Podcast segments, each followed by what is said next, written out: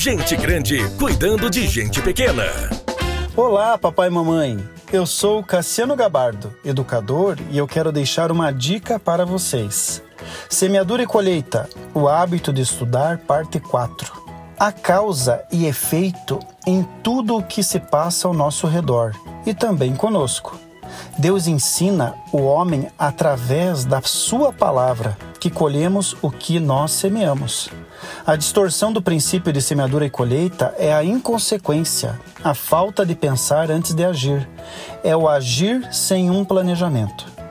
Webster define inconsequência como a falta de inferência, inconclusão.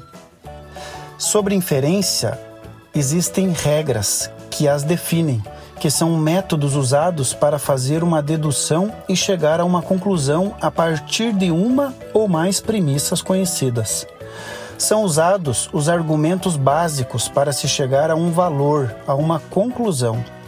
A dica é: ajude o seu filho nos estudos e mostre que o estudo resultará em liberdade tanto cognitiva quanto material. Separe um horário, um local fresco e confortável, de preferência silencioso e sem a possibilidade de entretenimento por perto. O seu filho precisa desenvolver-se para que no futuro não seja peso para si próprio e para a sua família. Continue abençoados e até a próxima dica. Gente grande cuidando de gente pequena.